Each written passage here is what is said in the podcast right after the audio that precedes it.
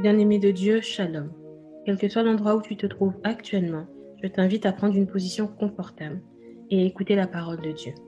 Ensuite, je t'emmènerai dans une méditation courte et profonde qui te permettra de mieux comprendre ta relation avec Dieu. Que la paix du Seigneur soit sur ta vie, que la grâce, le bonheur et la joie t'accompagnent tous les jours. Amen.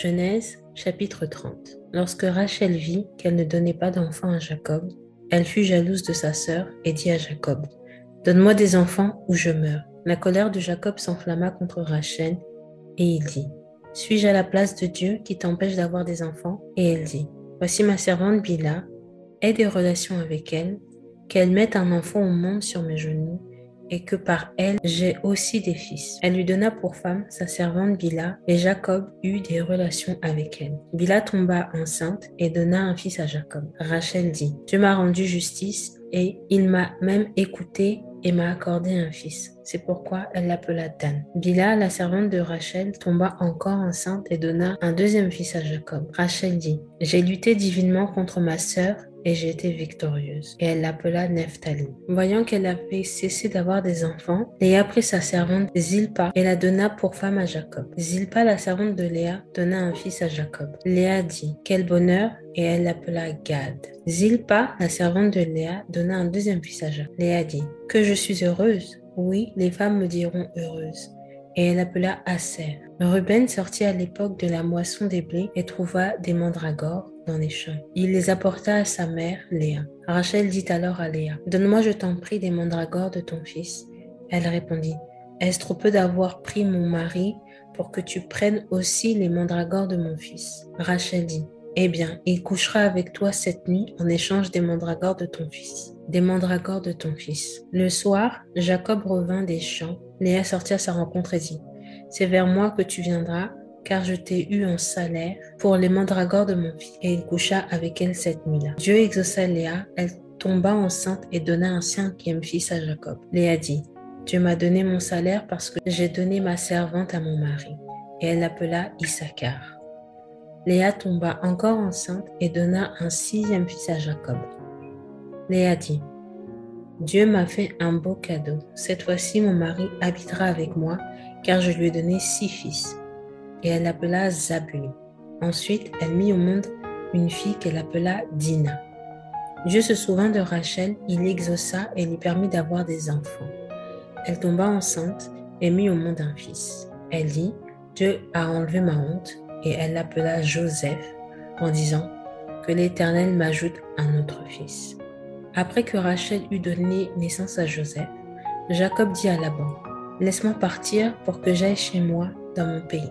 Donne-moi mes femmes et mes enfants pour lesquels je t'ai servi et je m'en irai. Tu sais en effet quel service j'ai accompli pour toi. Laban lui dit, Si seulement je pouvais trouver grâce à tes yeux, j'ai appris que l'Éternel m'avait béni à cause de toi. Fixe-moi ton salaire et je te le donnerai. Jacob lui dit, Tu sais comment je t'ai servi et ce qu'est devenu ton troupeau avec moi. Le peu que tu possédais avant mon arrivée a beaucoup augmenté et l'Éternel t'a béni sur mes traces. Maintenant, pourrais-je travailler pour ma propre famille? Laban dit, Que dois-je te donner?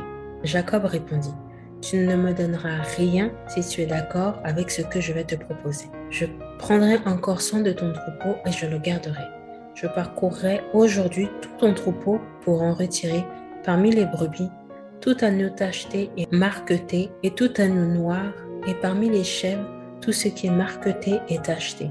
Ce sera mon salaire. Ma droiture répondra pour moi demain quand tu viendras voir mon salaire. Tout ce qui ne sera pas tacheté et marqueté parmi les chèvres et noir parmi les agneaux, ce sera de ma part un vol. La bandit qu'on fasse donc comme tu l'as dit. Le jour même, Laban retira les boucs rayés et marquetés, toutes les chèvres tachetées et marquetées, toutes celles où il y avait du blanc et tout ce qui était noir parmi les brebis, et il les confia à ses fils. Puis il mit une distance de trois journées de marche entre Jacob et lui. Quant à Jacob, il prit soin du reste du troupeau de Laban. Jacob prit des branches vertes de peuplier, d'amandier et de platane. Il pela des bandes blanches, mettant à nu le blanc qui était sur les branches. Puis il plaça les branches qu'il avait pelées dans les auges dans les abreuvoirs en face des brebis qui venaient de boire pour qu'elles entrent en chaleur en venant boire. Les brebis entraient en chaleur près des branches et elles faisaient des petits rayés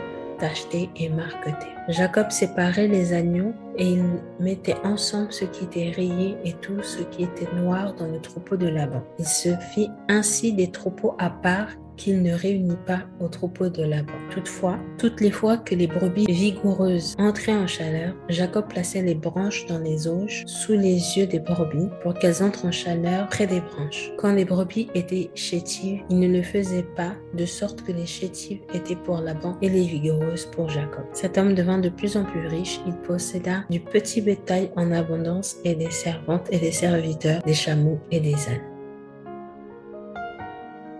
Frères et sœurs, dans ce passage, il y a beaucoup à dire, il y a énormément à dire, mais on va se focaliser sur les malédictions générationnelles. Voyez comment Léa et Rachel se sont disputés Jacob. Ça me rappelle l'histoire de Jacob et d'Ésaü lorsque Ésaü, pour les lentilles, a cédé son droit d'aînesse.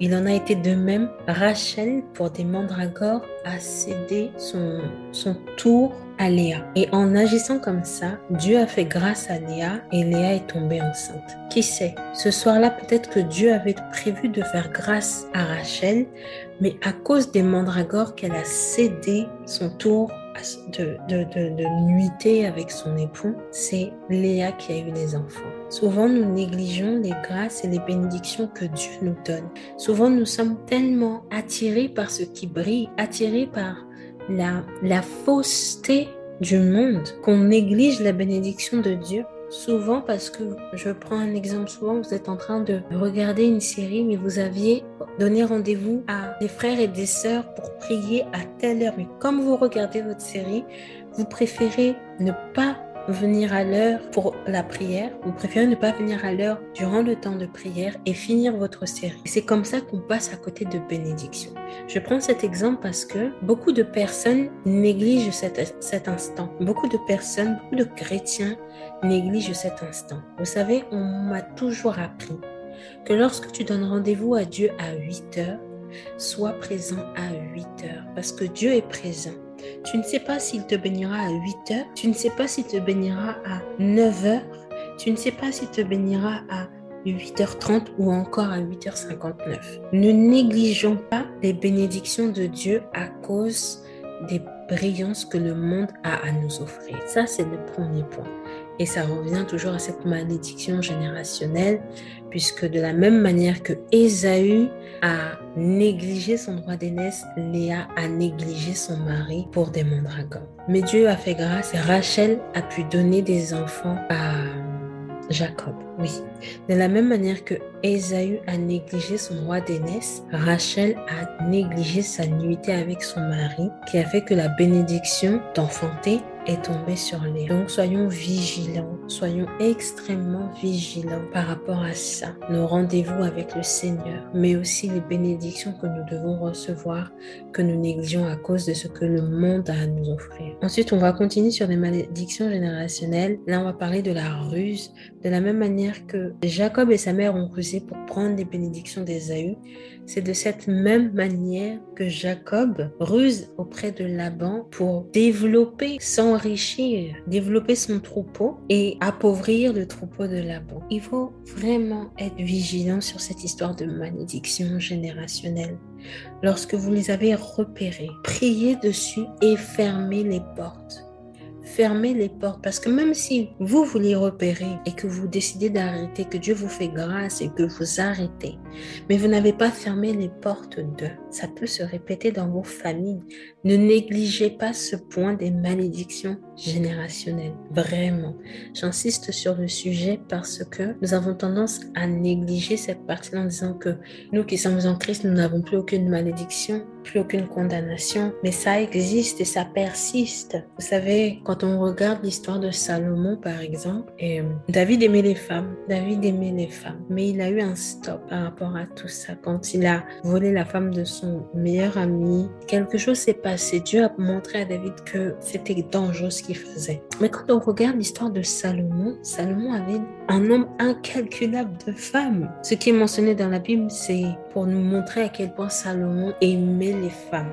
Il aimait les femmes autant que son père et n'a pas su saisir qu'on était dans une malédiction générationnelle. Quand on voit la fin de Salomon, on se dit c'est vraiment triste. Il en est de même pour nous.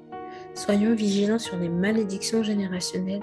Soyons vigilants sur l'impact que ces malédictions peuvent avoir dans nos vies, dans la vie des membres de nos familles. Il faut être vigilant. À vous qui n'avez pas encore reçu Jésus-Christ, encore une fois, je vous invite à scanner votre vie, scanner la vie de vos parents, proches et éloignés. Et vous verrez que certaines choses, certains événements, pardon, se répètent. Et si vous constatez que ces événements se répètent plusieurs fois ou dans la même période, c'est ce qu'on appelle une malédiction générationnelle. Alors je vous invite à prier cette prière.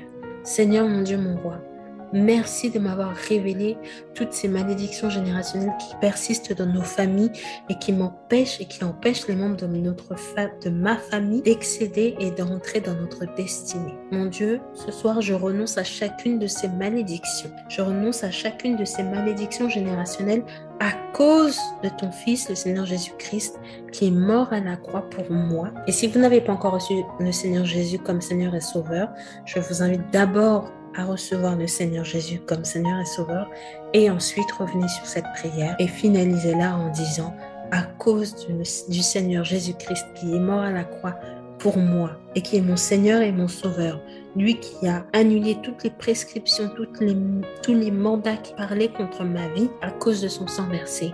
J'annule et je ferme toutes les portes de malédiction générationnelle sur ma vie et dans la vie des membres de ma famille.